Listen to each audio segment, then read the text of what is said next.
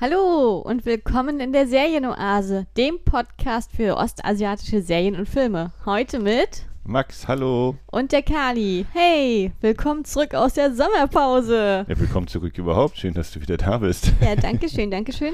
Unsere fleißigen Hörer haben es ja bestimmt schon mitbekommen. Ich war ja jetzt einige Monate in Korea. Fassbar. Ja, und jetzt wieder zurück auf deutschem Boden. Und dementsprechend haben wir uns zum Schluss auch ein bisschen die Sommerpause rausgenommen, einfach weil bei mir mein Laptop kaputt gegangen ist auf dem letzten Meter in Korea. Und ich ihn absolut gar nicht mehr nutzen konnte. Und dann dachte ich mir halt so, okay, dann reiße ich halt rum. also, und wir machen eine Sommerpause. Das war der Gedanke dahinter. Ja. Aber wie ich gesehen habe, ist ja dann sozusagen hier in Deutschland auch die Pandemie dann auch gut vorangekommen in meiner Abwesenheit. zu sagen, dass alles sich so ein bisschen verbessert hat mit den ganzen Impfungen und allem. Ja, aber wir sind ja immer noch so mittendrin, sage ich mal. Es geht zwar voran mit dem Impfen, das stimmt, aber leider ist es noch nicht vorbei, auch wenn manche das wohl denken. Ich bin ja in der Hochphase sozusagen, bin ich ja nach Korea gefahren. Und jetzt bin ich ja in einer entspannteren Situation wiedergekommen. So würde ich das jetzt mal sagen. Ich, find, Mhm. ich denke auch, dass es noch lange nicht vorbei ist, aber du hast recht, dass einige das haben, tun so, als wäre die Pandemie nie, nie, nie existiert, wenn man draußen lang läuft. Das ist wohl wahr. Es ist erst vorbei, wenn es vorbei ist. Aber lass uns mal wieder zu schöneren Themen kommen. Ähm, Ja, und zwar haben wir uns überlegt, weil ich ja nur eine Weile weg war und äh, vielleicht der ein oder andere Mensch Fragen hat, äh, dass wir eine Spezialfolge aufnehmen. Und wie soll die sein, Max? Na, die soll sich darum drehen, dass du davon erzählst, wie es in Südkorea so war, was du da so erlebt hast, warum du da warst, was dir gefallen hat, was du doof fandest, ob es was gibt, was du doof fandest, ähm, wen du kennengelernt hast, ob du dem Präsidenten die Hand geschüttelt hast, die üblichen Fragen, die man so stellt, wenn jemand im Ausland war. Ähm, das ist so geplant als Folge, aber das Allerwichtigste ist, wenn ihr Fragen habt, wenn ihr irgendwas wissen wollt zu Kalis Aufenthalt an sich, zu Korea selbst, äh, könnt ihr uns diese Fragen einfach schicken. Jetzt haben wir gar nicht vorher ausgemacht, bis wann die uns das idealerweise schicken sollen, aber wir sagen einfach, ihr schickt uns das, sobald ihr das äh, eure Fragen wisst. Mm, na, ich würde mal sagen, bis zur ersten Augustwoche. Ist das zu knapp? Ja.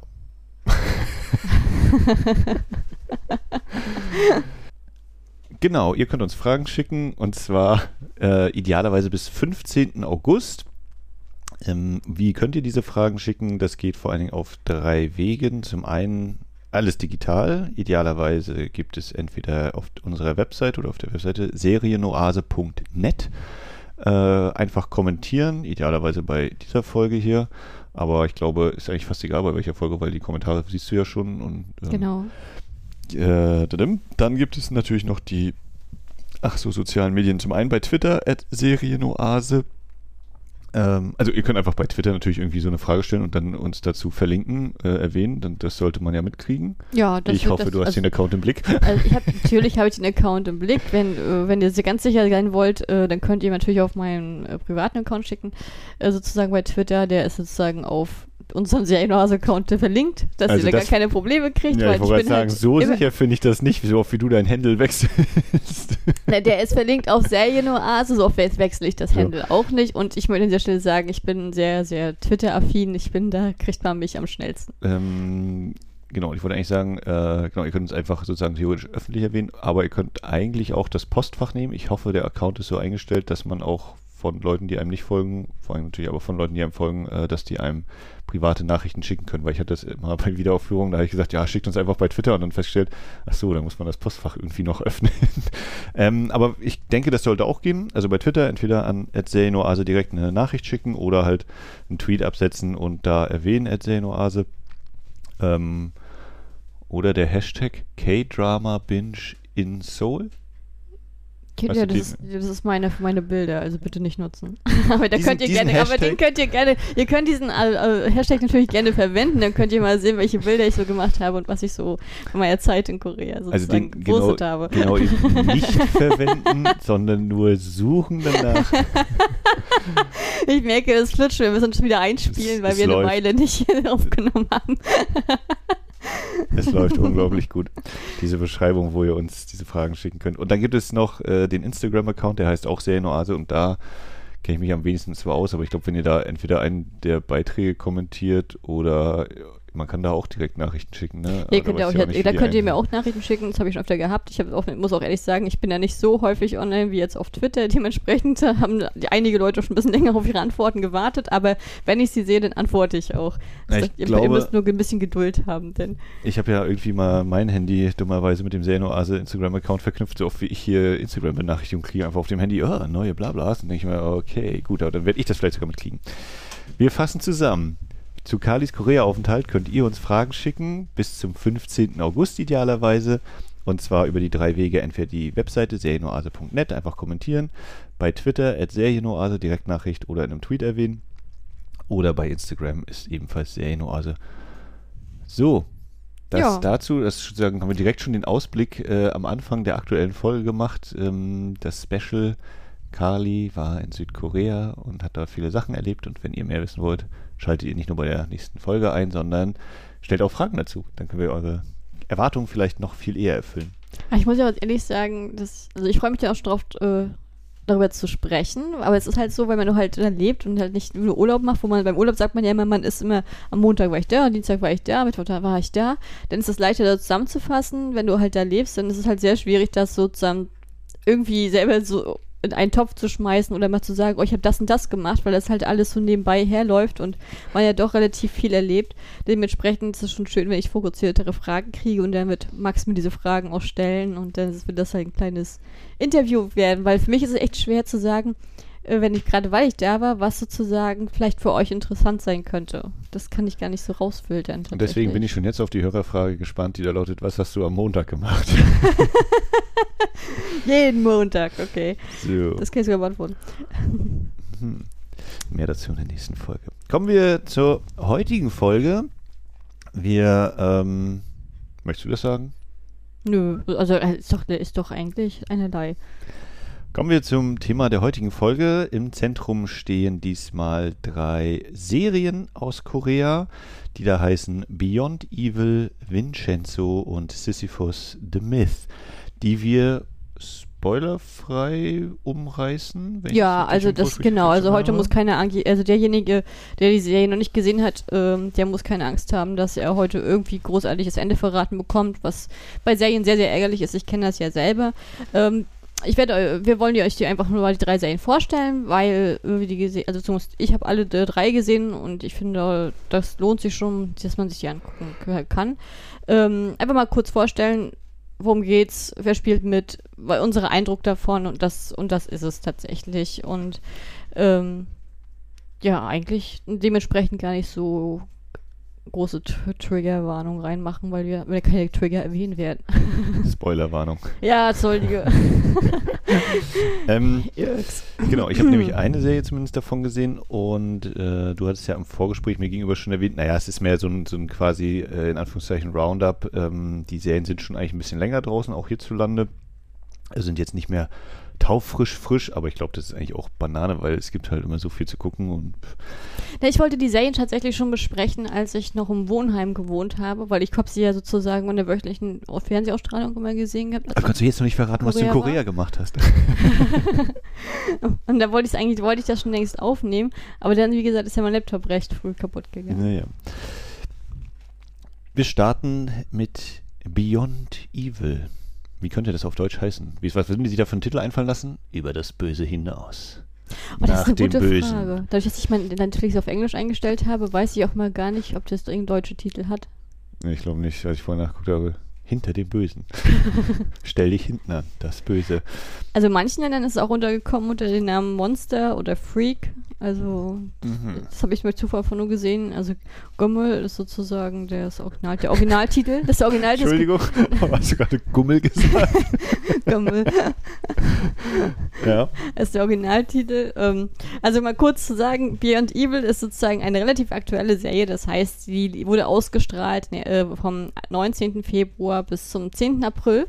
In Korea jetzt, ne? Also in Korea, mhm. genau, in der Erstausstrahlung von ist eine der ist eine Freitag-Samstag-Serie vom äh, Channel JTBC. Äh, Ähm, das Interessante an der Sache ist, bevor ich in die Materie komme, ist, dass, ja, ich, ich weiß nicht, ob ihr euch das bewusst ist, deswegen sage ich lieber mal die Erklärung dazu.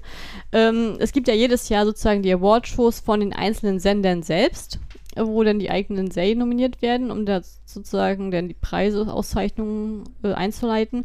Und es gibt halt von jedem Sender halt auch immer ein Dra Dra Drama des Jahres, also sozusagen eine Serie, die raus auserwählt wird als sozusagen das beste vom Channel selbst ist auch die, die die meiste Promotion erfährt und die meiste Werbung erfährt und die halt sehr stark, ähm, ich sag jetzt mal, gepusht wird halt für die Öffentlichkeit. Und in diesem Fall von JTBC hat äh, tatsächlich Sisyphus Myth äh, äh, nominiert gehabt und nicht Beyond Evil. Das muss ich jetzt mal fragen. Also, das hat sich mir jetzt irgendwie nicht ganz erschlossen. Hättest du Es gibt den erklärt? Sender, es gibt den Sender JBC. JTBC. JTBC. Und die haben diese Serien eigentlich selbst produziert. Ja, So, die produzieren selbst Serien und dann sagen die, so, wir sind so lustig, alle unsere Serien machen wir als internen Wettbewerb, wer die beste Serie von uns selbst ist. Habe ich das richtig verstanden? Ja. das, machen aber Okay. alle, das machen aber alle Sender. Also das sozusagen von den ganzen Sendern. Also ist, man darf ja nicht vergessen, dass Korea, äh, die produzieren ja Serien am Fließband. Ne? Ja. Da kommen ja meistens so drei, vier Serien von einem Das- Channel in einem Monat raus. Mhm. Und am Ende, also es, es gibt halt immer diese Endjahreszeremonien von jedem Sender. Das gilt für JTBC, ONC, ne, OCN, weiß ich gar nicht, aber ich glaube bestimmt, bestimmt. SBS auf jeden Fall auch. Und Und, und, die und, müssen- und, und, und die machen dann sozusagen ihre Wortschuss. Was ist denn der beste Hauptdarsteller in einem ist in einer Show? Wer ist die beste Hauptdarstellerin? Wer hat Ja, sozusagen die best, beste Skript? Wer hat äh, welche, also welches Romanze, die beste Romanze? Was der be- beste Regie? Und also halt so halt auf kleinen Level. Das ist dann und die Gewinner dessen, die können dann halt den nächsten qualifizieren sich dann fürs nächste. Was, fürs- was nächste qualifizieren die sich für die nächste Runde? Wer ist der beste Sen äh, wer ist das beste Serie unseres Senders? Nein, aber das ist halt eine Ehre. Das ist halt Okay. eine Ehre. Das Also- ist ein Dankeschön an die Mitarbeiter und das ist halt Preise halt. Ja. Preiszeremonien. Ja, also ich versuche mir gerade so ein Pendant in Deutschland vorzustellen. Also ARD und ZDF machen jetzt äh, ja beste Krimiserie und dann ist hier, weiß ich nicht, Soko Wismar, die Hafencops. Äh, haben, gibt's denn? Gibt's Großstadtrevier eigentlich noch? äh, Tatort läuft außer Konkurrenz, weil das nicht richtige Serie ist, das ist eher Film. Ähm, na gut, dann gibt es ja tausend Sachen hier, Kommissario Bru- Brunetti und wie die alle heißen. Also ja, äh, also ich Was finde ist jetzt die Frage? die Frage ist tatsächlich nochmal, kommen die eigentlich, also ist diese Verleihung jeweils bevor diese Serien ausgestrahlt werden oder ist das dann halt unterschiedlich? Nein, das ist eine Endjahresfeier. Also das wird dann im Dezember passieren. Das ist immer so von vor zur Silvester. Also die sind schon ausgestrahlt worden. Ja, vom letzten Jahr. Äh, Also ja, weil, weil was kriegen die ja nochmal an Werbung? Also ja, dann werden Leute durch, dadurch, dass sie sagen, hier, es gab eine Preisverleihung und der hat gewonnen beim Sender internen Preisausschreiben. Naja, Äh, und da ich will- du, man du, mal ein bisschen lach- aufmerksam, ja, du lachst jetzt darauf, aber es ist ja nicht so, dass jeder Länder immer das gleiche Stuff hat. Also die Schauspieler, die sind ja nicht an die, an die Sender gebunden. Das Ja, nee, also ich ne, finde es halt, also ne, es ist völlig legitim, dass die sagen, was mich so verwundert, ist dieses, es gibt einen Sender und wir vom Sender machen einfach so unsere Preisverleihung intern. Äh, Also wo, wo ist so dieser Wettbewerb? Also da habe ich, glaube ich, gerade irgendwie so einen, Ja, das entweder habe ich einen Denkfehler oder es ist einfach, die sind da einfach entspannter, weil ich so denke, ja cool, RTL macht jetzt so den, den Wettkampf zwischen, weiß ich nicht, was läuft da, der Lehrer und Alarm für Cobra 11, welches ist die beste Serie des Jahres? Weißt du, nicht so, Naja, aber, da Ja, geil, ja, aber ich ja. meine ganz ehrlich, also, man, also falls euch das jetzt auch so komisch vorkommt oder ihr gerne eine Forschung davon haben möchtet, ähm, ich, jetzt, ich schwärme ja immer von Wiki, dem Streamingdienst, und da könnt ihr dann halt sozusagen die Preisverleihung sehen von JTBC und SBS von jedem Jahr. Da sind, die, sind, Mhm. die sind auch da. Ja, also genau, Und- meine Vorstellung ist vielleicht einfach, dass das sonst so läuft, dass sozusagen in Anführungszeichen alle Serien sich bei, dem Pre bei einem Preis bewerben können. Ja, Also, das wieder sozusagen- die großen Preise. Ja, Das ist ja. dann sowas wie der Daysang und solche Ja, Sachen. ja. Das sind dann die richtig großen Sachen, die dann so ähnlich sind wie, boah, wie heißen denn die amerikanischen Preise? Grammy, Emmy, Emmy? Ä- Emmy? Nee, Golden Globes. Also die solche Golden Globes und Oscar, das sind nachher die richtig hohen Dinger und dann gibt es halt diese, die von den senderinternen Ja. Sachen sind. Das sind dann halt so eine Ehrenpreise. Und man darf aber auch nicht vergessen, dass da wirklich starke Produktionen, mit, sind ja verschiedene Teams und mit unterschiedlichen Schauspielern als. Und man darf auch nicht vergessen, dass nur weil sozusagen der Sender, in dem Sender das läuft und der das Geld dafür gibt, haben, der ist ja trotzdem da recht freie Hand bei den Teams selbst. Und äh, die, wenn die gegeneinander antreten, da sind manchmal richtig starke Dramen dahinter. Und ich weiß gar nicht, wie das Ja, mit dem, ob also- das, ich weiß gar nicht, ob das sozusagen oft von den Fans gewotet wird. Ich glaube schon. Das wäre jetzt nämlich noch die nächste große Frage. weil Also sozusagen, da sitzt dann der Senderchef und der entscheidet am Ende, weil sie sagen so, wir haben eine Jury, aber am Ende Nee, hält nee, sich ich der Senderchef Veto vor. Ich glaube, das ist viel von, dass das viel Online-Voting halt auch Mhm. von koreanischer Seite aus, dass es auch möglich ist, meine ich. Und solche Sachen wie Desang oder so, wir haben auch nur ein Jury, ein Komitee, das ist halt nicht mit, mit öffentlichem Voting. Ne? Ähm, So viel zu Beyond Evil. Willkommen zur zweiten Serie. naja, jetzt haben wir uns wieder, jetzt haben wir uns wieder, wir Ja, müssen nee, das wieder war mein- reinkommen, das- liebe Leute. Das Es tut mir leid. mein, also das war für mich jetzt einfach so. Und vielleicht hat es ja dem einen oder anderen jetzt auch äh, ein Fragezeichen am Köpfchen Ja, ich, find, ich glaube, das liegt einfach daran, dass diese Vorstellung so komisch wirkt, weil man in Deutschland halt einfach nicht ansatzweise diese Kapazität hat von Serienproduktionen, dass da halt so viel produziert wird und auch nicht unbedingt, ohne das jetzt abwerten zu meinen, die Qualität überhaupt. Ähm, hm.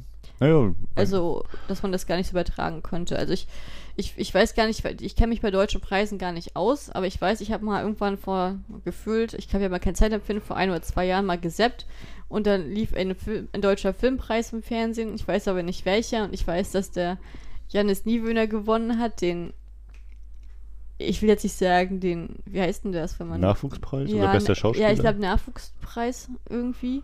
Und ich weiß aber nicht, welcher Preis das war. Und da habe ich noch so gedacht, oh ja, das ist ja wie SBS. das ist jetzt so Ja. meine Vorstellung. Also so kann man sich das vorstellen, wenn ich jetzt wüsste, welcher, was haben wir denn für deutsche Preise? Ja, ich meine, da, da bemühen wir uns immer sehr, was so Film und Fernsehen angeht, die zu verstecken im Film und Fer äh, im Fernsehen. Also es gibt natürlich den deutschen Filmpreis, War das das? äh, der jetzt, glaube ich, also der wird meistens irgendwie, ist die Verleihung und dann drei Stunden später kommt die dann nachts im Fernsehen, wo ich mir denke, ja, ihr wollt auch nicht, dass das jemand mitkriegt. Äh, oder beziehungsweise dann haben es halt alle schon online verfolgt. Dann gibt es beim Bambi ja irgendwie so nee, diverse Bambi war es Kategorien. nicht. Also ich, vielleicht war es war es der Und ich Filmpreis. weiß, und irgendwie hatte ja mal RTL, ARD, ZDF, Sat1, die haben doch, glaube ich, und Pro7, die haben doch, glaube ich, mal so einen relativ großen gemeinsamen Preis mal gehabt, aber da, da bin ich auch nicht mehr drin. Also da hat mich, mich auch das Interesse, äh, hat sich da nie so eingestellt, deswegen, ja, babum. Ja, also auf jeden Fall so in der Art war das. Mhm. Ich glaube, das war der deutsche Filmpreis und so sind halt die, so sind auf diesen, so sehen halt auch von der Inszenierung halt die, Sen- die Preisverleihung der Sender alleine aus. Die sind schon auf einem hohen Level schon, tatsächlich. Okay, schließen wir Ja, an dieser Stelle. nichtsdestotrotz, warum, warum erwähne ich das jetzt an dieser Stelle? Weil ihr, ihr habt bestimmt schon den Faden längst verloren. Und zwar, weil JTBC, wir besprechen heute zwei JTBC-Serien. Und ähm, weil JTBC hat nämlich Sisyphus The Myth sozusagen als Jahrespreis, äh, sozusagen als das Drama des Jahres sozusagen auserwählt und die K-Drama-Gemeinde sowohl in Korea als auch die internationale ist ein bisschen wild gelaufen, weil Beyond Evil sozusagen gefühlt wie Sisyphus ein bisschen abhängt. Das, ob, das auch, ob ihr das auch so empfindet, das müsst ihr dann so sehen, wenn ihr selber die Serien schaut. Aber der Kniff an der Sache ist, dass Beyond Evil durch, äh, äh, durch auch einige Preise tatsächlich schon gewonnen hat. Und zwar jetzt keine Senderpreise, um das mal klarzustellen, sondern aus verschiedenen Sachen, wo sie halt, wo sie sich selbst nominiert haben. Und da haben sie halt auch schon einige Preise gewonnen und sind da gut dabei. Also ja, das, äh, so, dementsprechend, also das so mein, das war jetzt eine schwierige Einleitung, aber wir sind immer noch bei Beyond Evil. Ist eine Serie, wie gesagt, wurde einge- ich, ich sag's nochmal kurz in der Zusammenfassung, ist ein Wochenenddrama vom, vom 19. Februar bis 10. April gelaufen und hat auch ein recht bekanntes Hauptcast, würde ich meinen. So, also zumindest ja, falls jetzt der eine oder andere Filmfan äh, sozusagen mithört, dürfte eigentlich den Cast kennen. Und zwar die Hauptdarsteller ist kein geringerer als Shin Ha-kyun. der Name und das- klingt irgendwie. Nebenbei bemerkt einer meiner absoluten Lieblingshauptdarsteller und Lieblingsschauspieler tatsächlich.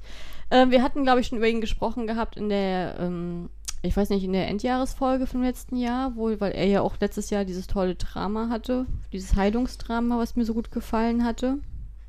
Du, äh, der Name klingt mir irgendwie vertraut, aber ich habe überhaupt keine Ahnung, wo der so mitgespielt hat. Ich kann Also, jetzt nur achso, ja raten. gut, äh, ich kann jetzt mal an dieser Stelle sagen, wo hat äh, Shinakyo mitgespielt? Ja, ich glaube, die größte Wahrscheinlichkeit, ihn zu kennen, ist tatsächlich Joint Security Area. Der junge, ich glaube, Nordkoreaner mit einem Hund. Okay, genau. Hatte ich, den hatte ich vermutet, dass der das ist. genau, oder halt sozusagen Lady Vengeance hat er auch mitgespielt. Ähm, Frontline ist er dabei. Oder Welcome to Doc Mongol ist auch ein recht gutes Ding. Auch recht bekannt. Also er ist auf jeden Fall ein sehr gestandener Schauspieler in Korea tatsächlich. Spielt auch Film. Er macht eigentlich mehr Film als Serie, aber hat auch immer ab und alle paar Jahre mal eine Serie sozusagen am Start. Und ich, also ich, ich liebe sein Schauspiel einfach. Also er hat eine sehr, sehr schöne Mimik, sehr schöne Stimmenarbeit. Ja, finde ich, also der ist auf jeden Fall die Hauptrolle und ihm zur Seite steht äh, sozusagen Nachwuchsstar äh, Jo Jin-gu. Ähm, auch sehr bekannt, gerade in der K-Drama-Gemeinde. Es ist halt ein ehemaliger Kinderschauspieler, der sozusagen schon gefühlt seit äh, 10, 15 Jahren sozusagen im Geschäft ist, weil er sozusagen vielen alten K-Drama immer schon sozusagen das Kind gespielt hat. Jetzt ist er selber ja schon Mitte, 20, Mitte Anfang 20 und er war halt auch in vielen K-Dramen dabei. Also Beispiele wären jetzt zum Beispiel Hotel de Luna, war ein recht großes K-Drama. Ich glaube, jetzt ist mittlerweile auch schon wieder zwei Jahre her. Ähm, My Absolute Boyfriend war als letzten, dann hier The, the, the Crowned Prince oder Clown? Clown. The Crown. Ja, genau, die, genau der. Das ist nämlich eine Serie, das kommen wir vielleicht nachher ganz kurz zu, von spielt auf jeden Kim Fall die Hauptrolle. I-Woo. Kim I-Woo. Die hat, die war da auch Regisseurin und die hat heute, die hat auch bei Vincenzo Regie geführt. Ach, na, kannst mal sehen. Clown, ja, auf jeden Fall, das, den habe ich selber noch nicht gesehen, die Serie, aber viele Leute schwärmen davon und die bilden sozusagen das Dream Team in dieser Serie. Also Äh, ich hoffe, dass ich jetzt gerade nicht durcheinander gebracht habe.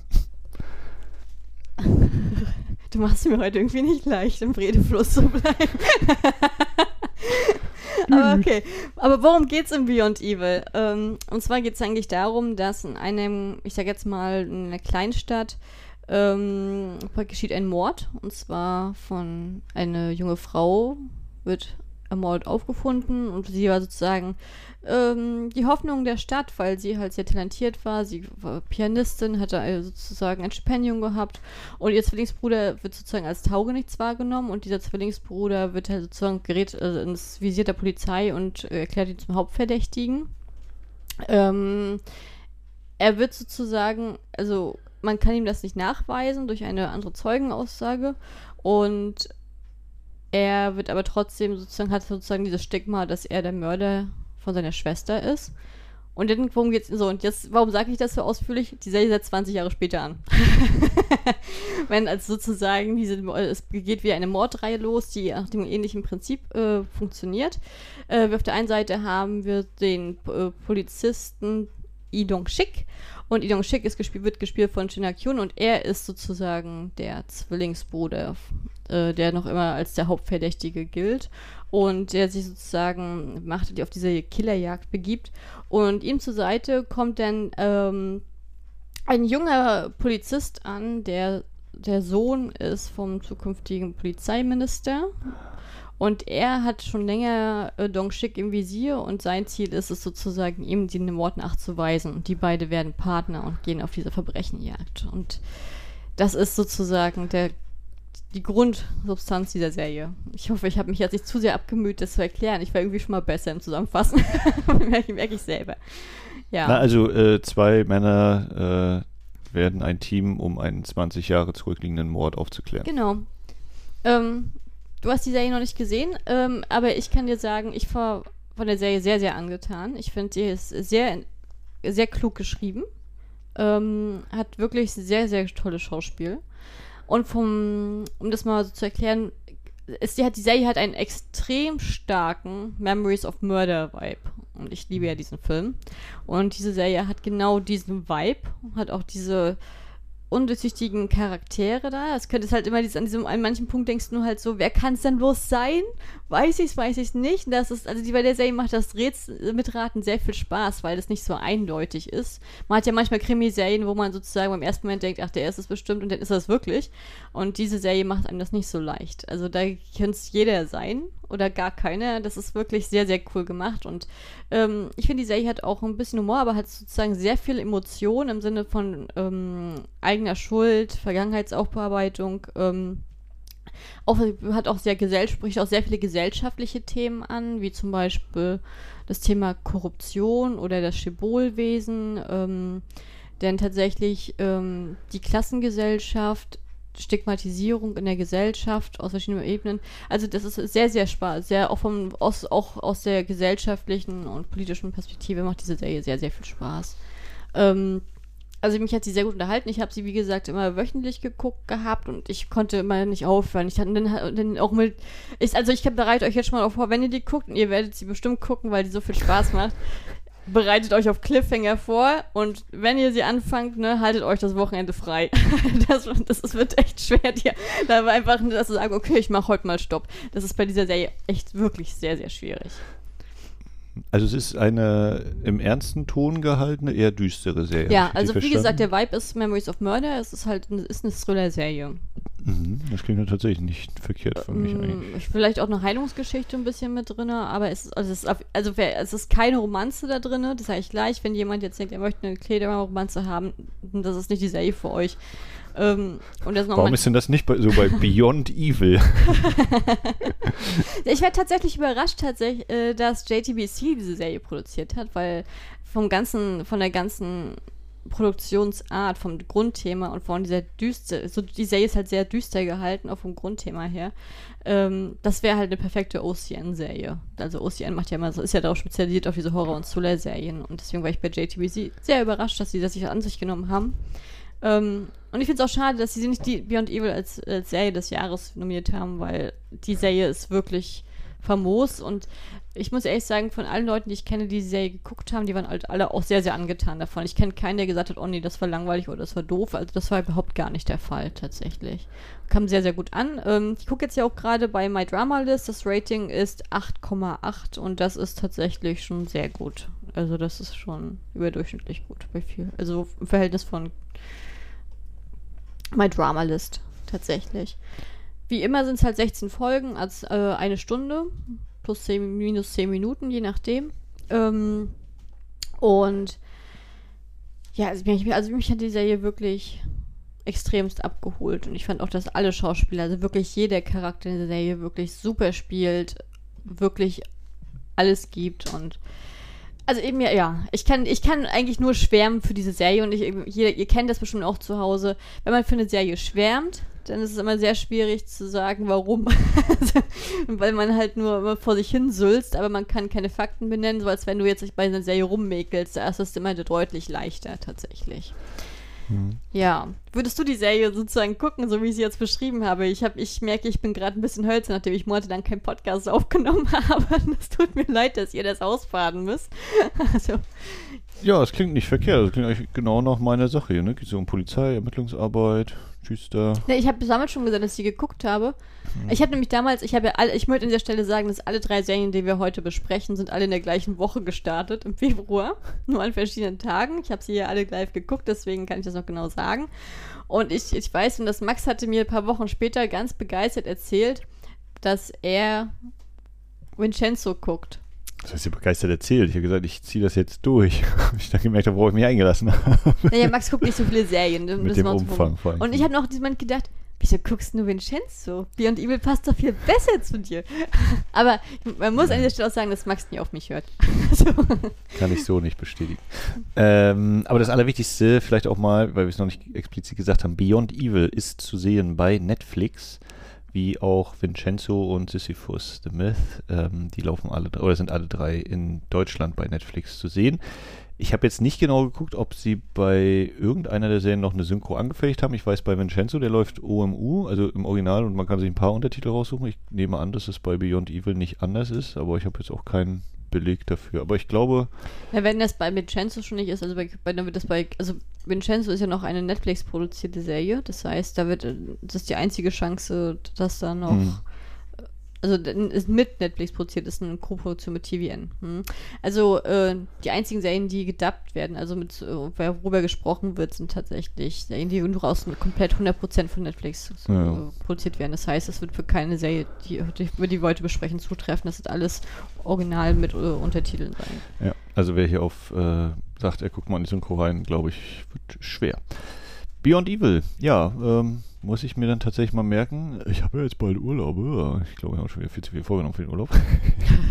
ist das nicht immer der Fall? ähm, ja, also von dir gibt es auch eine klare Empfehlung, habe ich so Ja, verstanden. also ich finde Beyond Evil, ist, also ich ist für mich tatsächlich, und ich, ich, hab, okay, ich muss der Fairness halber sagen, dadurch, dass ich in Korea war, auch natürlich auch viel gereist bin, muss ich der Fairness halber sagen, dass ich nicht so ansatzweise so viele Serien dieses Jahr geschaut habe wie sonst. Wo ich, ne, jetzt, ich weiß, wo ich in Deutschland bin, höre ich jetzt, hole ich jetzt wieder ein bisschen mehr auf, aber, ähm, aber ich kann wirklich mit ganz starkem Selbstbewusstsein sagen, dass Beyond Evil für mich die beste Serie des Jahres ist von dem, was ich gesehen habe. Und ich habe noch einige andere gute Serien danach gesehen. Also Beyond Evil ist für mich sozusagen bis jetzt und wir haben ja jetzt, was haben wir denn überhaupt, Juli? Für Juli würde ich sagen, Beyond, also Beyond Evil hat's gerockt, ja. Okay. Dementsprechend wisst ihr, dass es jetzt in dieser Folge nur noch bergab gehen kann, serientechnisch. ähm, damit äh, das zu Beyond Evil, zu sehen auf Netflix, 16 Folgen, ah, jeweils knapp eine Stunde oder reichlich eine Stunde, die Folgen. Ähm, ja. Damit kommen wir zur zweiten Serie, über die wir hier sprechen möchten. Und die haben wir tatsächlich auch beide gesehen. Das ist Vincenzo, wie auch Kali schon erwähnt hat, ähm, eine Netflix-Co-Produktion.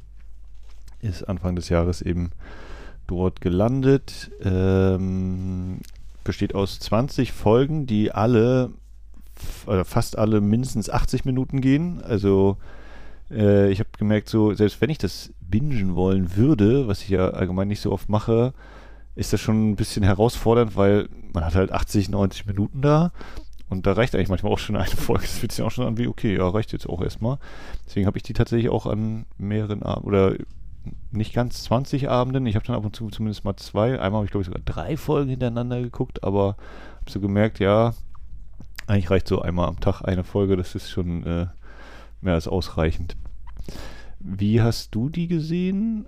Ähm, ich habe sie an sich wöchentlich auch geguckt, muss aber an dieser Stelle sagen, dass ich in der Zeit auch viel mit der Uni eingespannt war. Das heißt, mhm. es sind manchmal auch einige Folgen liegen geblieben. Und zumindest in meiner Vorlesungszeit war es halt tatsächlich so, dass ich die Uhr stellen konnte, dass jeden äh, Samstag, Sonntag hat es immer grundsätzlich durchgeregnet ähm, in Korea und dementsprechend war Wochenende sozusagen, äh, habe ich immer einen Serientag eingelegt und dann habe ich dann halt Vincenzo weggerockt, so alle zwei Wochen mal immer vier Folgen. Ja, beziehungsweise andersrum gefragt, hattest du, also ist die da auch direkt komplett erschienen oder war da eben der auch der Wochenrhythmus, dass man, selbst wenn du gewollt hättest, gar nicht alle Folgen hättest gucken können? Nee, nee, sofort? das ist ne, auch wöchentlich. Auch wöchentlich, das ist ja Kann wirklich hm. Erstausstrahlung und so. Okay, naja, wie gesagt, genau, hier war sie ja direkt. Ja, das, das liegt aber auch daran, dass die Serien meistens hier direkt kommen. Also da, ja. in den USA oder halt auch in Korea werden sie halt wöchentlich ausgestrahlt und wenn in, in allen Ländern, wo eine Synchro, also sozusagen, wo noch eine andere Syn Untertitel als Englisch benötigt werden, da dauert es in der Regel immer noch mal vier Wochen länger oder ja, vier Wochen, drei, vier Wochen kann man die unerstellen, dann kommt sie halt immer als Ganzes raus. Ja. Worum geht es bei Vincenzo? Ähm, der eine Satz, oder in einem Satz habe ich so versucht, oder versuche es jetzt mal, ähm, ein Ex-Mafia-Consiglieri, also ein Anwalt, äh, kehrt nach Korea zurück, um sich dort einen Goldschatz zu sichern, aber es kommt zu ein paar Verwicklungen und er nimmt den Kampf gegen, eine, gegen einen großen Konzern auf. Äh, und beide spielen eben mit bösartigen Mitteln minimal ausführlicher habe ich mir hier aufgeschrieben. Vincent, Vincenzo Cassano ist Consigliere in Italien. Als sein Boss stirbt, setzt sich Vincenzo in seine Heimat Korea ab, denn mit dem Nachfolger kommt er nicht so richtig klar. In Korea möchte er an den Goldschatz, der im Keller eines älteren Gebäudes vergraben ist. Ähm, doch die kauzig eigenwilligen Bewohner dort kämpfen gegen den Abriss ihrer, ihrer Heimat durch die sogenannte Babel Group und es kommt zum Kampf unter anderem auch zwischen einem in Anführungszeichen guten Vater, der sich immer für Menschenrechte und alles einsetzt, und seiner in Anführungszeichen bösen Tochter, die für diese Babel Group arbeitet. Ähm, doch nachdem der Vater stirbt, wechselt die Tochter die Seiten und Vincenzo und, das, und die Frau äh, nehmen sozusagen den Kampf auf gegen die Babel Group und aber trotzdem hat jeder noch vielleicht so ein paar andere Interessen, warum man da eigentlich mitmacht. Oder wie findest du diese Zusammenfassung? Ich, ein bisschen holprig habe ich gefühlt, aber. Ja, ich hab, was soll ich sagen? Meine Beyond Evil Zusammenfassung okay. war auch nicht wirklich so doll. Und, ja, wer spielt mit? Ähm, Hauptdarsteller, den Vincenzo Cassano spielt. Song Yong Ki. So ungefähr hätte ich es vielleicht auch hingekriegt. Ähm, den kenne ich jetzt so relativ frisch noch, weil auch dieses Jahr rausgekommen äh, von Space Sweepers. Da war ja auch quasi die mit Hauptrolle. Ich glaube, die meisten Leute, die im K-Drama einfach unterwegs sind, die kennen ihn von Descendants of the Sun mhm. oder Werwolf Boy. Naja, aber ich eben nicht. ich, wollte, ich ergänze dich bloß. Ich ja, ja, bin nee, aus, ist, dem, ist aus, völlig, dem, aus dem Off beachte mich gar nicht. Ich nee, ist doch völlig in Ordnung. So, äh, so, die weibliche Hauptrolle hat Hyun Yo Bin. Oder wie würdest du sie aussprechen? Hyun Yo Bin, ja. Ähm, sie spielt Hong Cha Jung. Und die hat unter anderem mitgespielt in Secret Zoo, beziehungsweise Wir retten den Zoo. Rettet den Zoo hieß der, den wir als, weiß ich nicht, zwei von 537 Menschen oder so im Kino gesehen haben. Hat in sehr kleinen Stadt, das war viel so in diese Phase der, der ersten Wiedereröffnung der Kinos so ein bisschen. Ähm, da kann ich mir, aber da bin ich mir auch nicht mehr ganz sicher, welche Rolle sie da gespielt hat, ob sie eine von den Wärterinnen war. Und vor allen Dingen hat sie mitgespielt, hat sie die weibliche Hauptrolle in Night in Paradise, äh, auch ein Film, der dieses Jahr bei Netflix rausgekommen ist, den ich nicht völlig verkehrt fand, der hatte seine Momente.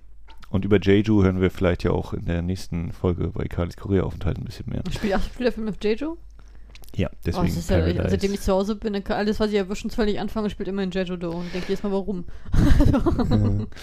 ähm, genau, also da hatte ich sie mal. Ich weiß nicht, ob sie dir ein Begriff ist oder ob du weißt, Ja, ich weiß, dass sie Serien die Hauptrolle in mitgespielt B- B- Melodramatic letztes Jahr war, habe ich aber nicht gesehen. Mhm. Ich habe sie auch nicht wieder erkannt. Ich, hab sie, ich hatte sie hatte für mich auch kein markantes Gesicht. Und damit kommen wir zum, zum männlichen Gegenspieler, den du Lead. vorstellen darfst. Achso, darf ich? Ja, Ja. ich habe dies, also ich möchte an dieser Stelle sagen, damit ich es so spannend mache, ähm, diese Serie war anderthalb Jahre vorher schon angekündigt und auch mit dem Cast. Das heißt, wir haben alle ganz schön darauf hingefiebert, dass diese Serie kommt. Also mit alle bin ich auf jeden Fall nicht gemeint. In der K-Drama-Szene, in der K-Drama-Szene, Max. Und ähm, als dann gesagt wurde, dass, also bevor gesagt wurde, dass Song Yong Ki die Hauptrolle übernimmt, wurde auf jeden Fall schon mal gesagt, dass der Second Lead von Ok Taecyeon gespielt wird, was mein Herz jetzt so platt angebracht hat wie ein kleiner bunter Schmetterling. Weil ich sagen muss, Ok Taecyeon ist ja ähm, nicht nur die, der, der Schauspieler ironischerweise, mit dem ich die meisten Serien in meinem Leben geguckt habe, sondern auch gleichzeitig ist, ist er auch der Main-Rapper von der K-Pop-Band 2PM, die sozusagen auch zu meinen Lieblingsgruppen zählt. Ähm, dementsprechend habe ich mich sehr, sehr gefreut, dass er dabei war. Ja. Mhm, genau. Ich kenne den so eigentlich, glaube ich, nicht weiter. Ich habe zumindest beim Überfliegen nicht gesehen, dass ich ihn irgendwoher schon kennen würde. Also, war Also jetzt aus dem also Film und letztes, Serien. also letztes Jahr hatte er The Game Towards Zero gehabt. Das war auch so eine Thriller-Serie, auch so mit Katz und Maus spielt Serienkiller. Fand, fand ich auch sehr sehenswert. Ähm, was ich mit ihm auf jeden Fall sagen muss, muss man gesehen haben. Das meine ich wirklich auch mit äh, voller Überzeugung, ist Save Me. Auf, läuft auch auf Deutschland Netflix. Ähm, über, diese, über die Sektenkultur in, in, ja, in Korea. Was übrigens, übrigens in Anbetracht der Tatsache, wie damals die erste und zweite Welle in Korea durch diese Sekte in äh, Daegu ausgelöst worden sind, nochmal diese Serie in ein ganz anderes Licht drückt, möchte ich an dieser Stelle mal sagen, und alles noch viel gruseliger macht. Ähm, die Serie kann ich mit ihm auf jeden Fall empfehlen. Die sind auch wirklich sehenswert, mal so am Rande. Jo, und Regie hat geführt äh, eine Dame namens Kim I-Woon, Kim I-Won. Ich bin mir immer ein bisschen unsicher, wie man die Namen korrekt ausspricht. Ähm, und wie gesagt, wenn ich es jetzt nicht durcheinander gebracht habe, dann ist sie auch die Regisseurin von The Crowned Clown, Ja, ist sie, ja, tatsächlich. ähm, die ich aber auch nicht gesehen habe, aber du Ja, ich habe ich hab auch nicht gesehen, es ist ein historisches Drama Okay. und ich. Oh, alles klar. Ich habe aber mit ihr letzte Woche an. Ich, hab, ich, sehe grad- ich, ich gucke ja gerade ihre, ähm, ist ihre Filmografie an und ich hatte mit ihr letzt ein Drama von ihr, was hier ersteht, letzte Woche gesehen und zwar Warm and Cozy, auch auf Netflix, was ich extrem schlecht fand. Aber, oh, aber ihr Durchbruch war Fate to Love You, das ist eine der, der großen Klassiker-Dramen, die jeder gesehen haben muss. In der K-Drama-Szene habe ich selbst auch nur in dem Remake bisher gesehen. Aber ja, da weiß man, wo der Fame herkommt. ja. Mhm. Mhm. Jo, damit geht es ab zur Einschätzung. Und äh, ich habe mir nochmal aufgeschrieben, damit ich es auch ja nicht vergesse, was mir an der Serie, was ich super geil fand, auch wenn es so relativ äh, belanglos ist für die Geschichte oder so. Es gibt in der Serie einen Anwalt bei der Babel Group, bei den Bösen, der äh, versucht sich mal einer Imitation des einen Parasite-Darstellers oder beziehungsweise der, der Rolle, die dieser Darsteller da hat. Ich habe seinen Namen leider vergessen. Ich hatte mit ihm neulich auch nochmal wieder einen anderen Film gesehen. Ich glaube, Netflix-Ding? ich glaube, Jo Pil-ho, äh, Dawn of Rage und wie ist der? Aufbruch der Rache oder so? Oder Mhm. Anbruch der Rache. Du meinst auf jeden Fall Lee Sung Hyun. Genau. Mhm. Und ich finde, der trifft den so super. Als er das erste Mal ihn imitiert, kam das ja noch so völlig aus dem Nichts. Ich so, was ist jetzt los? Und oh Gott, die Stimme klingt genau so. also das kommt irgendwie, glaube ich, drei oder vier Mal darf er das dann im Endeffekt machen und irgendwann ist natürlich so minimal abgenutzt, aber es ist auch immer wieder, oh doch, es ist schon geil, er kriegt das schon aber geil hin, die Stimme. Er dann, der macht ja hier diese, die Taxifahrt, also wenn äh, Song Kang-ho dann der Chauffeur werden soll bei Parasite, dann macht er hier mit der Tasse, oh, das ist kein Test. Oh, sie fahren sehr gut, bla bla bla. Das macht er einmal nach und halt noch ein paar andere Sachen. Auch sonst gibt es in der Serie einige lustige Momente. Also das grundsätzliche Thema ist natürlich recht ernst, weil es natürlich auch um Tote geht und um äh, ernste Themen halt, Leben und Tod. ähm, wird aber wieder, immer wieder aufgelockert. Ich glaube, hier bei Netflix, wenn man auf die Übersichtsseite im Internet geht, mh, dann zeigt er da sogar Comedy-Serie an, was ich für ein bisschen übertrieben halte. Also ich kann es so punktuell nachvollziehen, aber ich finde, das Thema ist schon eher ein bisschen ernster. Ähm, es ist alles ein bisschen drüber, was es vielleicht auch sein muss angesichts der Thematik. Ich hatte, habe insgesamt tatsächlich Probleme damit, weil ich finde, dass man mit einigen Figuren mitfiebern soll oder die sympathisch finden soll, eben wie zum Beispiel Vincenzo, obwohl das eben durchaus eiskalte Mörder sind.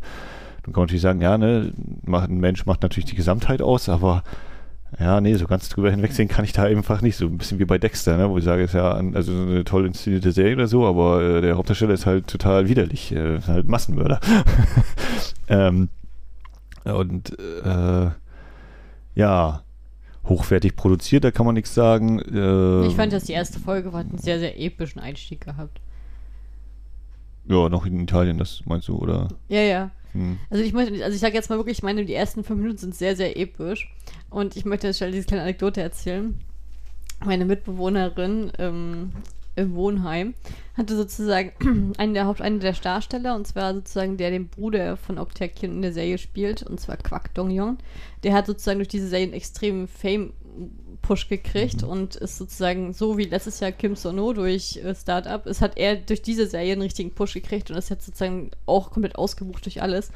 Und weil sie den so gerne mochte, hat sie diese Serie angefangen und guckte sie so, wenn ich gucke, irgendwann saß irgendwie schon bei Folge 17 oder so. Und sie, und sie war dann, hatte, hatte dann gesagt, okay, dann gucke ich die auch mal und gucke diesen epischen Moment an und ich denke so, oh geil, das ist ein richtig epischer Einstieg. Und sie so, ja, mal gucken. So, und dann höre ich schon, wie sie die auf 2.0 so guckt und ich denke so, was ist denn jetzt, ne? Und dann exakt fünf Minuten sagt sie, ach nee, ich lasse ich, ist mir zu langweilig, lege ich weg. und ich denke so, was? Und ich hatte echt so, was war das? ich fühlte mich richtig gepunkt, ne? Ich denke so, ne? Und dann meinte sie, nee, ich habe nicht die Aufmerksamkeit, die Aufmerksamkeits, wie heißt das? Hm, Konzentration. Die Konzentration, eine Serie zu gucken, mir reichen TikTok-Videos.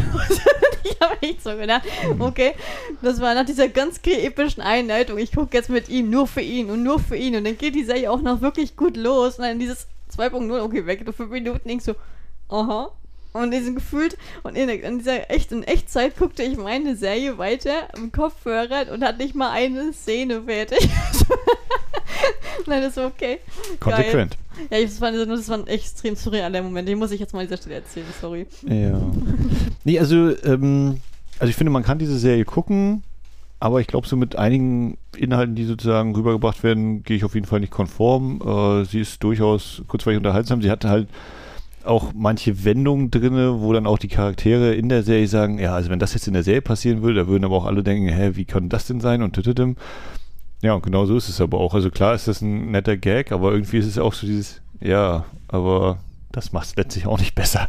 Ja, ich würde schon sagen, dass die Serie doch schon eine Thriller-Serie ist, die halt mit Slapstick-Humor an der einen ja, Stelle aufgebaut wird. Also würde ich sie, so würde ich sie beschreiben. Aber ich würde schon sagen, dass das Genre müsste eigentlich Thriller sein, meiner Ansicht nach. Also ich weiß gar nicht, ob ich es bei der Serie nur also öfter erwähne, aber ich glaube mindestens bei unserem anderen Podcast, bei Wiederaufführung, sage ich es ja gerne mal, so diese Mischung, wenn ein Film nicht nur bierernst ist und nicht nur Humor, also diese Mischung, das kann bei mir auch ziemlich gut aufgehen, weil ich finde, dass äh, eben so diese Gegensätze das kann ordentlich was auslösen, aber hier hat das für mich tatsächlich selten funktioniert. Ich kann zwar so die humorigen Teile für sich nehmen und auch die ernsten Teile für sich, aber diese Mischung, die geht für mich nicht komplett auf. Ähm, und ich hatte auch manchmal wieder so das Gefühl, ja, warum wird denn dieser Handlungsstrang jetzt eigentlich nicht weiterverfolgt? Oder, aha, das ist jetzt schon einfach so abgehakt und wir sind jetzt wieder wo ganz anders. Da hätte mir irgendwie noch gewünscht, dass es noch ein bisschen erzählt wird oder mir fehlt irgendwie der, der Glaube, dass die Figuren ähm, da jetzt tatsächlich so weitermachen, ohne da irgendwas noch oder dieses. Also war eher gemischt. Ich habe ihm, äh, um das jetzt noch irgendwie in, in, eine Form zu gießen, zwei von fünf Sternen bei Letterboxd oh, gegeben. so schlecht. Na, das für viele heißt das, glaube ich mal, dass das schlecht wäre. Für mich heißt das, ja, war okay, ich habe es gesehen, aber ist jetzt auch nichts, was ich mir unbedingt nochmal angucken würde. Ich glaube, früher hätte ich dem zum Beispiel sieben von zehn gegeben, so. aber mittlerweile bin ich eben bei vier von zehn, dass hm. das dann sowas ist, so. Ähm, also ich weiß, dass die Serie war, ist das, also Vincenzo gehörte zu den Serien, die extremst gehypt waren dieses Jahr. Um, ähm, und also Vincenzo hat den extremsten Hype gehabt. Und ich fand, dass das mir tat das so weh, weil ich Beyond Evil noch geguckt habe und dachte so, warum? so, aber ähm, ich fand, ich hab, muss ehrlich sagen, bei Vincenzo habe ich, habe ich, also von Anfang an gesagt, ich gucke diese Serie nur für Octakian. So, weil ich, weil ja, weil ich einfach seine Dramenauswahl auch immer sehr gerne mag. Der, der spielt immer vielfältig, sucht sich nicht unbedingt immer die Klischee-Dramen aus. Ähm, deswegen hatte ich da wirklich Lust drauf gehabt. Und ich muss auch ehrlich sagen, mich mit den. Also ich mag Song Yong Ki auch, so ist es nicht. Ne? Also versteht mich jetzt nicht falsch. Ähm, aber ich fand seine, ich fand seine Rolle sehr episch als Vincenzo Cassano.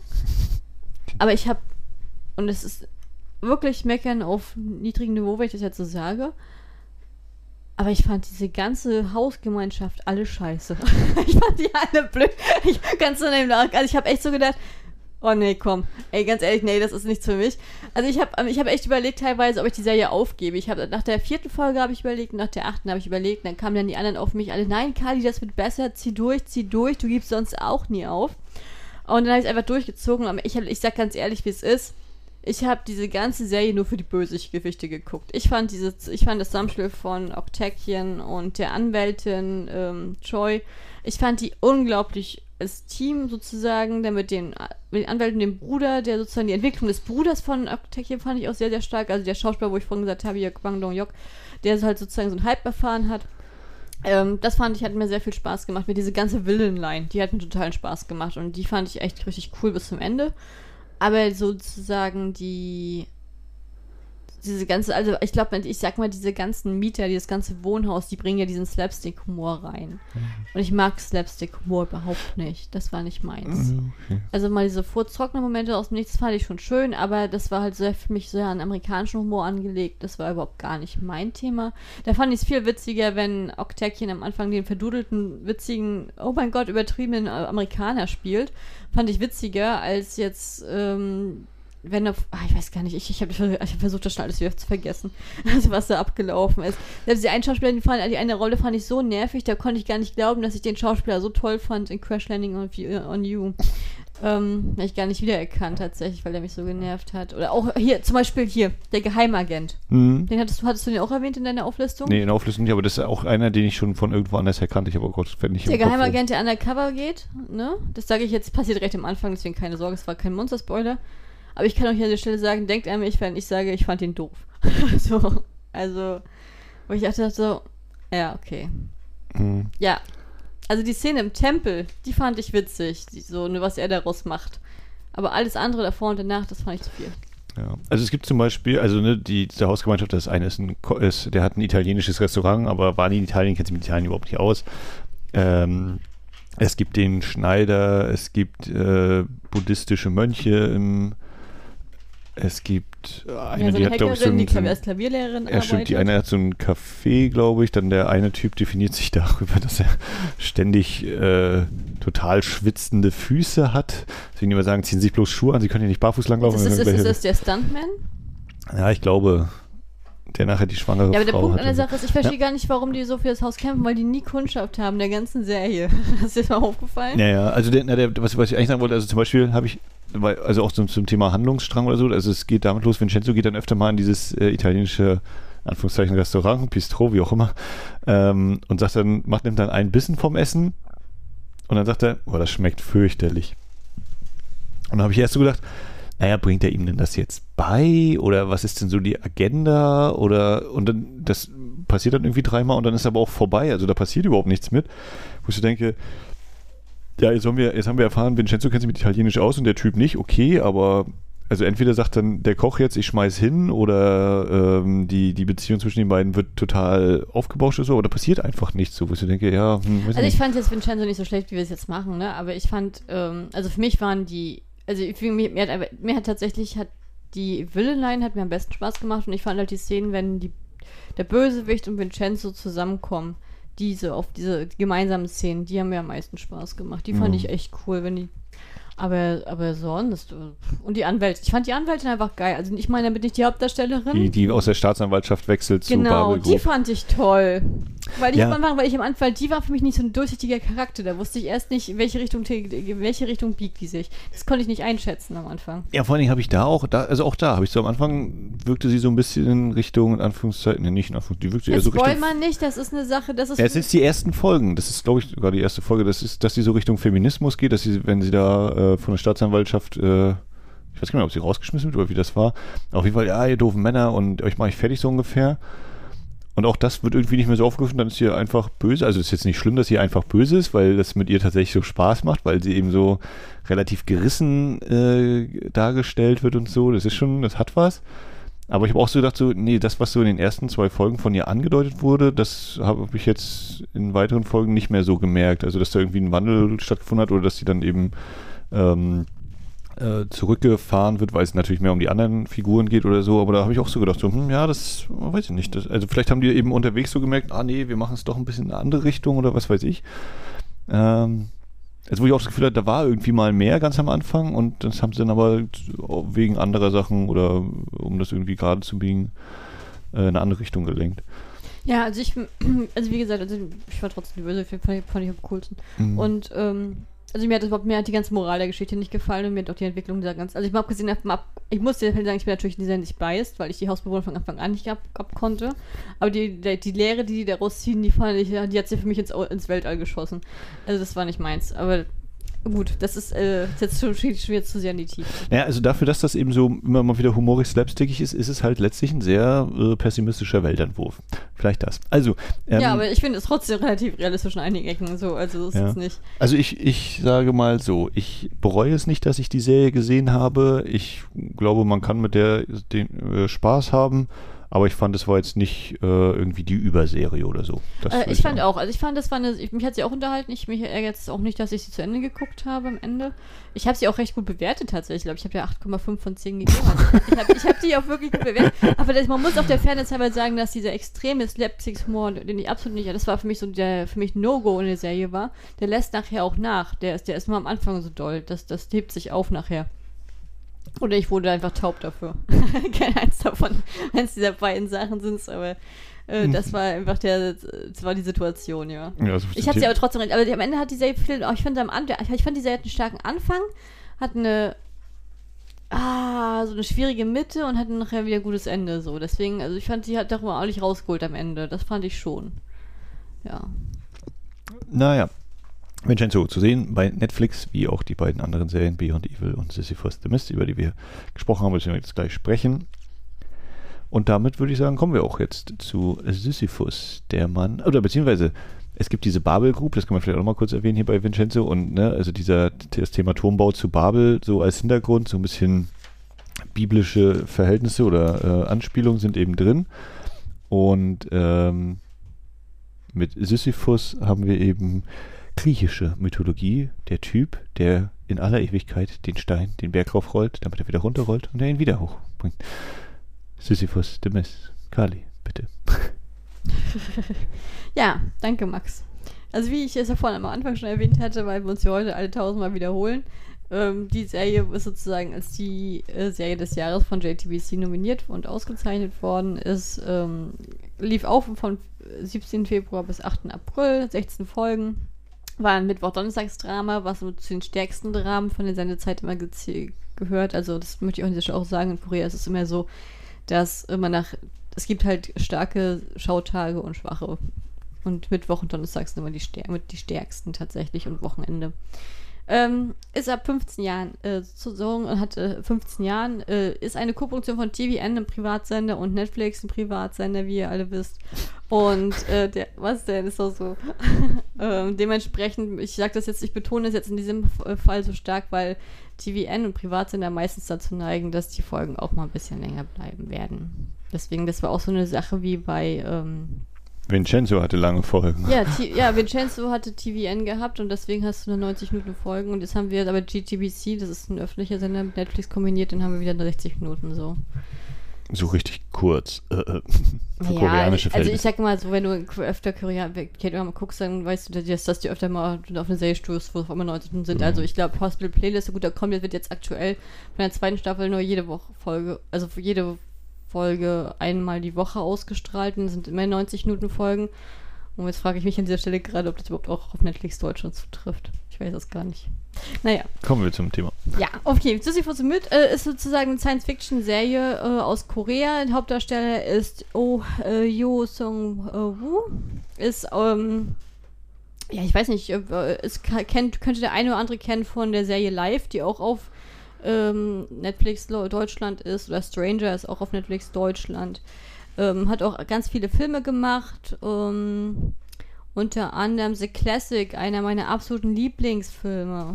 Wenn man sich in koreanischen Filmen sozusagen beschäftigt und sozusagen auch mal so ein bisschen in die Kinocharts guckt, dann stößt man früher oder später auf The Classic. Eine wunder wunderschöne Romanze über die Jahre. Aber das äh, ist jetzt, weiche jetzt ab vom Thema. Und dann haben wir sozusagen als äh, Female Lead haben wir Park Shin-ye. Ähm, Den Namen kenne ich. ja, das ist die Lieblingsschauspielerin meiner Mutter. und sieht aus, zufälligerweise auch aus, wie meine, die Doppelgängerin meiner besten Freundin nebenbei bemerkt. Also ich habe sehr viele Verknüpfungspunkte mit Park Shin-ye. Und die hat auch schon jeden meiner Lieblingsschauspieler in eine Serie küssen dürfen. So kommen, sind wir auch alle verbunden miteinander. Ja, Wo hat nichtsdestotrotz. die so mitgespielt? Achso, ja, Park Shin-ye, die, die kennt ihr. Die ist, hat bei Mem Memories of Alhambra, ist auch auf Deutschland Netflix. Oder Doktor ist auch auf Netflix Deutschland. Pinocchio, kennst du sie her? Mhm, Aha, Auch aus das Netflix ist es wahrscheinlich. Sie erst ist auch auf Netflix Deutschland. Also die hat, die hat also, ich, also ganz ehrlich, also Park Shin-ye hat extrem viele Filme gemacht und Serien gemacht. Also ich persönlich finde sie, ich äh, persönlich mag sie als Schauspielerin sehr, sehr gerne. Außer in Romanzen, das ist einfach nicht ihr Ding, aber sie macht es trotzdem immer wieder. Ähm, aber der eine oder andere dürfte sie jetzt vor kurzem erst letzt, oder letztes Jahr gesehen haben im Double Feature einmal bei dem Film Alive, dem Zombie-Film, dem neuen auf Netflix. Da war sie die Hauptrolle, die weibliche, wo sie sehr cool gespielt Hashtag hat. am Leben. Genau, ach ja, stimmt, genau. Und The Call, Ah, das war es mit dem, das Telefon, das in die Zukunft genau, das in ist auch Vergangenheit Park Also sie ist auf jeden Fall schon eine sehr bekannte, tatsächlich. Kennt man. Also es gibt mehrere Filme mit dem, glaube ich, mit dem Titel The Call und das ist ein koreanischer Film. Ja, So, der ist halt weil letztes Jahr ist ja auch auf Netflix Deutsch rausgekommen. Ja. Äh, kennt man auf jeden Fall. Ist, äh, ich sag jetzt mal, wie ich schon am Anfang gesagt habe, das ist eine Science-Fiction-Serie, die parallel spielt. Einmal in, einer, in der Realität, wie wir sie jetzt kennen, einmal in einer Dystopie, so ich glaube 15 Jahre, 20 Jahre sp- später, ich weiß gar nicht mehr ganz genau, wie das war. Ähm, und auf jeden Fall geht es halt, ist im Haupt im Fokus sozusagen ein ähm, Physiker, der halt sozusagen durch eine, seine Genialität zum Millionär geworden ist und halt äh, so eine, ich sag jetzt mal, mit Partikeln arbeitet, Partikeltransformation arbeitet. Und der hat sozusagen, als sein Bruder gestorben ist, den, die Lebenslust verloren und leidet an mentalen Problemen, ist eher so ein Eigenbrotler, er ähm, in der Firma hält auch eher so, naja, das schwarze Schaf mittlerweile, aber er ist halt ein Genie vom Herrn und entwickelt halt diesen, äh, Trans, diesen Trans Partikeltransformer. Das heißt, dass du halt, dass ein Gerät Partikel auflösen kann, woanders hinbeamen kann. So in der Art. Das ist, das ist so, ich, mein Gott. das ist der Sci-Fi-Teil. Ja, das ist der Sci-Fi-Teil, sorry, ich, ich kann das nicht besser zusammenfassen. Äh, das ist das eine und das andere sind halt, spielt dann 15 oder 20 Jahre in der Zukunft. Das ist dann Park Shin-ye und das ist sozusagen die Welt nach einem, das ist halt Seoul nach einem Atomkrieg. Und äh, das sind die letzten Überlebenden, die da, wo die langsam jetzt wieder rausgekrochen kommen. Und dieses, und aus dieser Idee, wie er das, was er damals vorgestellt hat, kann man sozusagen reisen, die Leute, mit, lassen die sich halt in die Gegenwart wieder transformieren. Und dann reist sie dahin, um diesen Nuklearkrieg aufzuhalten, der passiert. Ähm, und äh, der Schlüssel für, zu dem Ganzen ist dann halt er, der Hauptdarsteller, der Millionär Han Tel- Han. Und ähm, ja, und dann gehen die, die beiden zusammen der ganzen Sache auf die Spur, wie es überhaupt zu dem Atomkrieg kam, wie man es verhindern könnte. So würde ich das jetzt mal zusammenfassen wollen. Fand ich ziemlich sehr, ich, fand, ich muss sagen, ich fand es echt cool. Also in den ersten Folgen, wenn sie dann sozusagen, bevor sie zurückkommt, hat man noch teilweise immer diese Fahrten über Seoul, sozusagen in dieser, dieser, in dieser dystopischen Version, wo halt alles schon so zugewachsen ist, so wie es halt nach einem Atomkrieg aussehen könnte. Und wie sie halt da langläuft, wo ich mich immer noch gewundert habe, dass sie so früh schon draußen laufen kann, aber gut, das nehmen wir mal nicht so, so voll. Und das war halt immer so ganz, was fand ich neben so cool, weil ich zu dem Zeitpunkt in diesen gleichen Stadtteilen gewohnt habe und dachte so, oh, das ist ja gegenüber, das ist ja zwei Querstraßen weiter, oh ja, so wird's aussehen, uiuiui. Ui, ui. Ja, also das war halt schon so ein, so ein, so ein Ding und ähm, also warum auch immer, ich habe mir auch relativ schnell mehr eingeprägt, wo in der Stadt sozusagen die ganzen Luftschutz- und Atombunker sind äh, in der Not. Ich weiß nicht, warum ich mir das eingeprägt habe. Es ist bei mir irgendwie eng geblieben und ich hatte halt einen um die Ecke und da habe ich mich mal gefragt, na, hat sie den auch genutzt? also das war halt der sich ganz unterhaltsam. Äh, fand ich, das fand ich sehr schön inszeniert. Also ich weiß, da haben viele Leute bei den ähm, Computereffekten rumgemäkelt, dass sie stärker hätten sein können. Also kommt, ich glaube darauf an, kommt, wo du guckst. Also ich habe es auf dem Tablet geguckt, ich fand das okay, aber ich kann, ich weiß, was sie meinen, aber ich glaube, wenn man es auf dem Fernseher guckt, dann könnte die Serie doch bisschen Schwäche abschneiden, tatsächlich. Ähm, ja, die Geschichte ist schön geschrieben. Ich fand auch die Schauspieler, wir waren schön vom Casting her, hat gut funktioniert. Ich fand, die Hauptdarsteller eine sehr, sehr gute Chemie gehabt. Und das muss ich echt sagen, weil sie für mich in Romanzen nicht funktioniert. Ich meine, die Serie hat keinen großartigen Romanzenanteil. Ne? Nicht, dass ihr mich falsch versteht. Es ist schon der Fokus auf Sci-Fi, Verschwörungsthriller. Aber ähm, die haben echt eine gute Chemie gehabt. Das hat Spaß gemacht. Ähm, das Ende ist ein bisschen eigenwillig. Also ich sag mal so, falls ihr, wenn ihr die Serie guckt und ihr seid euch nicht ganz ein, also ihr wisst nicht genau, wie ihr das interpretieren sollt, dann hilft es wirklich, die Sage nochmal nachzulesen und exakt nochmal zu gucken, wie man das eins zu eins übertragen kann, damit man denkt, ah, das hatten wir nämlich am Ende alle so in der, im Gruppenchat. Aber wir bleiben ja spoilerfrei. Ja. Ja, nee, das ist halt, also ich sag dir ganz ehrlich, das Ende, wie es ist, das kann man sich nicht mal denken. Das ist ein ganz eigener Weg. Aber nur das mal, aber falls in der Rückwärtsinterpretation. Das hat mit Spoil nichts zu tun. Das ist nur ein kleiner Tipp von meiner Seite aus. Das könnte helfen. Ja, also für mich persönlich ähm, ist es so, ich gucke ja nun sehr, sehr vielfältig äh, K-Drama. Ich gucke ja wirklich alle möglichen Genres und für mich ist einfach so, dass was ich an K-Drama halt immer wieder schätze, ist halt dieses Genre-Mix, ne? Dass die halt so viele Genres so kombinieren, wie hast du vorhin auch schon gesagt hast bei Vincenzo, dass es halt öfter vorkommt, Tumor, Thriller und allem mhm. zusammen, mhm. dass es funktioniert.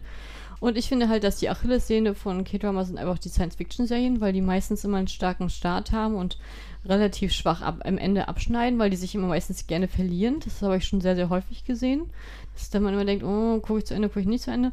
Sisyphus war eine Serie, die habe ich gerne zu Ende geguckt. Ich, da hatte ich das Problem nicht gehabt. Also ich würde nicht sagen, dass ich zu ich würde schon tatsächlich sagen, dass ich von den drei Serien, die, die wir heute mal besprochen haben, für mich persönlich die schwächste war. Ich fand aber trotzdem, dass sie unterhaltsam war und Spaß gemacht hat. Also ich hat, da kommen keine Längen auf oder ähnliches. Und ich fand auch, dass der Hauptdarsteller einen sehr, sehr lustigen, also sehr äh, erfolgreichen Humor reingebracht hat. Der hat viel besser gezündet für mich als jetzt in Vincenzo als Beispiel.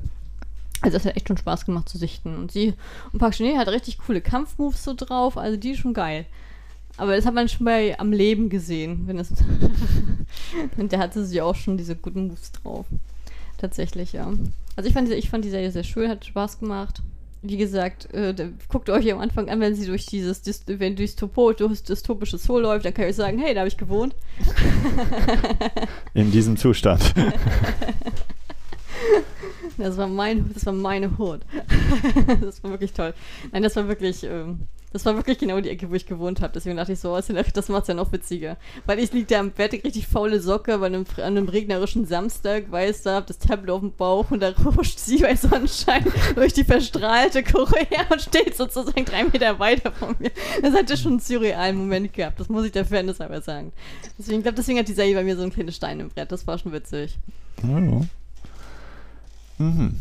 Ähm, als ich in Korea war, also in Seoul und die Serie so lief, da war die auch ganz doll vermarktet. Die hing auch überall. So Myeongdong war da ganz viel, und auch in Dongdaemun. So das sind Stadtviertel von Seoul. Stadtteile, ja. Die, das sind die Stadtteile, wo du diese großen Leinwände hast. so ähnlich wie Piccadilly Circus oder so.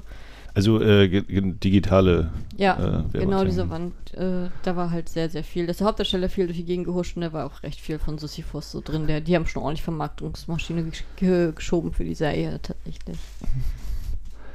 Jo, Soweit so. Und ich, ach, das eine Sache, eine Anekdote kann ich noch erzählen. Auf, das war auch total geil. Ich hatte, ich hatte Sisyphus auch, weil ich halt im Prüfungsstress war, weil ich die Midterms hatte.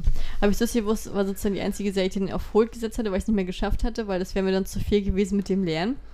Und setzt die so auf on hold und denkst so, ah, das wird schon klappen. Du kennst keinen gerade, der die Serie guckt, so vor Ort. Da wird dir nichts passieren, wenn du dich von Twitter fernhältst, ne? Sitzen stehen in der Subway, ne, zum Main Hour, ne? Haben wir voll wie alle zusammengequetscht wie die Sardinen, ne? Und was ist der genau vor mir? Ich konnte mich nicht bewegen und der vor mir guckt Subway zu Sisyphus das Finale. Und ich gucke halt das Handy genau vor mein Gesicht und ich konnte mich nicht bewegen. und dann so, Ah, so geht die Serie aus. Oh, er guckt mir bei Wo ich dachte so, nein, Kali, du wirst nirgends sicher vor Spoilern. Das passiert dir überall. Das fand ich halt so, das fand ich sehr, sehr witzig. Das muss ich mal als kleine Anekdote erzählen. Das war echt so, okay, drehst dich weg, geht nicht. Drehst dich nach rechts, geht auch nicht. Ah, guckst nach vorne. Oh nein, das ist Sisyphus. Ah. ja. Yeah. Das war, ähm, das war sehr, sehr witzig, ja. Fällt mir gerade so ein. Sorry. Ja, also die, die, die Geschichte klingt nicht, äh, klingt interessant, finde ich. Aber ich weiß nicht, ob ich mit diesen Zeitsprüngen, ob ich darauf Lust hätte. Also ich werde sie wahrscheinlich also nicht gucken, nicht so, einfach also aus ganz anderen Gründen, aber ich überlege gerade so ne, von diesem, hm, hätte ich jetzt Bock, die zu gucken? Ein bisschen schon. Also ich finde, die hat tatsächlich gar nicht so viele Zeitsprünge drin. Das ist so eher so eine Einführung und ab und zu mal so ein paar Sachen zu erklären, so ein paar. Aber hm. ich finde, es ist nicht, dass es so verwirrend wäre, dass du jetzt so hin und her machen müsstest. Also wenn wir zum Beispiel aktuell haben wir ja Law School halt auch in deutschen Netflix halt auch und äh, als ich die Serie geguckt hatte, da habe ich am Anfang auch gehört, oh, ich brauche ein Notizheft, weil die haben so viele Zeitsprünge gehabt, wo ich dachte so, oh, in den ersten drei, in den ersten vier Folgen, dann hört es aber auch auf in der Serie. Und ich dachte so, oh Gott, ich werde diese Serie nicht verstehen. Lebt er jetzt noch? Ist er schon tot? Lebt er noch? ist er schon tot? Das ist bei Sisyphus nicht. Sisyphus ist einfach zu folgen, finde hm. ich. Ah, ja. Und ich finde auch, ich finde auch sagen, der Haupt, der Hauptdarsteller ist auch super, super charmant. Ich mag den Schauspieler super gerne. Und als ich, ich weiß noch, da bin ich mit der Freundin halt auch im Yondong lang gelaufen. Da war sozusagen sein Spot oben gewesen. Ich weiß gar nicht mehr, was das war. Ich glaube, Parfüm oder sowas. Und da war er dann halt zu sehen, so im, so im, richtig schön angezogen, im Anzug. Und da sag ich so, oh, der sieht aber gut aus. Und dann sagt meine Freundin, du stehst auch auf alte Männer. da habe ich so gedacht, sag mal. und ich meine, Stelle, meine Freundin war 29 und er ist 41. Ne? Und ich bin ja genau die Mitte, ne? Also, entschuldige mal. Aber da habe ich echt so gedacht, hm. Hm. Nee, der sieht trotzdem gut aus. Dann ist es halt so. Was manchmal ja. als Alpha, das, das fand ich in der Hinsicht interessant, weil es mal wieder spannend, spannend für mich ist, was heutzutage von der Jugend als alt empfunden wird oder was, ja, also 40 Jahre nicht alt und er sowieso nicht, auch schon in der Serie nicht, schon weil er die ganze Zeit mit dem Hoodie rumläuft, was ihn nochmal gefühlt zehn Jahre jünger macht. So. Naja. Also das zu Sisyphus The Myth. Ähm, wie gesagt, auch zu sehen, alle drei Serien bei Netflix. Und damit schließen wir diesen Teil ab. Genau, wir haben einfach ja gesagt, wenn ihr Fragen habt, was ist bei dir in äh, Korea passiert, wie sieht die Situation mit irgendwas, ihr könnt eigentlich alles fragen. Ich bin eigentlich, ich rede gerne über Korea, deswegen äh, scheue ich vor keiner Frage zurück und beantworte alles sehr, sehr gerne, egal wie kontrovers sie sein könnte. Ähm, Könnt ihr jetzt ja fragen, ähm, was die nächste Folge angeht. Ich habe ich für mich beschlossen, ich werde nie wieder ankündigen, was wir als nächstes machen, weil ich meine Meinung einfach zu oft ändere. und ich möchte nicht so unzuverlässig erscheinen, wie es vielleicht in der Vergangenheit passiert ist. Ähm, ich danke euch auf jeden Fall, dass ihr diese Folge bis hierhin durchgehalten habt. Ähm, danke, dass ihr uns auch die Sommerpause verziehen habt. Und äh, ja, vom, ich danke auch Max, dass er heute wieder mit mir sozusagen mich wieder in dieses Podcast-Wesen zurückgeholt hat, ähm, dass ich wieder meine Folge hab, äh, aufnehme und ich hoffe, wenn ich es wieder regelmäßiger mache, ist wieder der bessere Flow drin. Ich gefühlt war es heute doch ein bisschen hölzern von meiner Seite aus ab und zu und es tut mir leid. Ähm, wird sich wieder ändern. Ich, ich gelobe Besserung. Ja, ich möchte sagen, ähm, genau, die nächste Folge oder vielleicht ist es auch die übernächste Folge, weiß ich gar nicht, ähm, wird dann eben diese Interviewfolge zu Kalis Korea-Aufenthalt. Wie gesagt, ihr, oder wie eingangs geschildert, ihr könnt Fragen stellen, idealerweise entweder als Kommentar auf der Website serienoase.net, über Twitter at serienoase oder bei Instagram serienoase.